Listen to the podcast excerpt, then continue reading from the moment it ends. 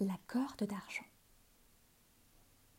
Un clair matin, Bouddha se promenait dans les cieux, au bord du lac de la fleur de lotus, et il rêvait sous la tiède caresse du soleil.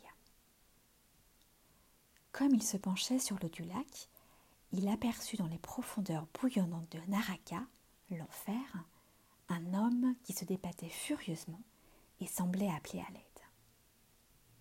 Aussitôt, Bouddha le reconnut. C'était un homme du nom de Kantuka, un voleur, un débauché, un abominable assassin qu'il avait rencontré pendant son passage terrestre. Bouddha est l'infinie compassion. Il se souvint qu'une fois dans sa vie, ce Kantuka avait manifesté un peu de bonté. Une grosse araignée s'était posée sur sa sandale. Au lieu de l'écraser, il l'avait épargné et passé son chemin. Je vais lui porter secours, songea Bouddha, pour ce geste de compassion. Qui sait, il reste peut-être une lueur de générosité chez ce malheureux. Il prit alors un fil d'araignée, le fit descendre dans le lac en direction de Kantuka. Le fil se transforma en corde d'argent et le bandit l'agrippa solidement il commença à monter. L'ascension était rude. Kantuka y employait toutes ses forces. Il s'acharnait des mains, des genoux, des pieds, suant et soufflant. Bientôt, il aperçut un coin de ciel bleu au-dessus de sa tête.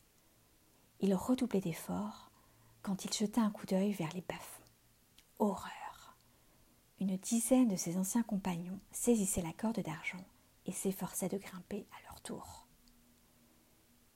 Cette corde risque de ne pas être assez solide pour nous soutenir tous, se dit Kantuka.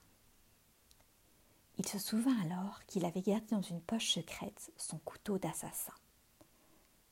Je vais trancher cette corde, songea-t-il, et me débarrasser d'eux.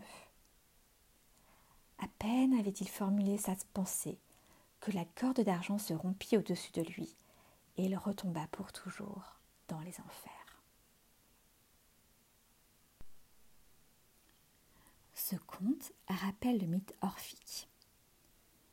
Alors, sexe clos, Eurydice, avec mélancolie, s'en retourna parmi les morts, dit le poète grec. On ne peut comparer bien entendu la trogne couturée brutale de Cantuca au délicieux visage de la nymphe Eurydice. Mais tous deux connurent un sort semblable, Eurydice, trahi par son époux le faible Orphée. Cantuca, victime de son ego, prisonnier de lui-même. Les dieux, après tout, sont justes.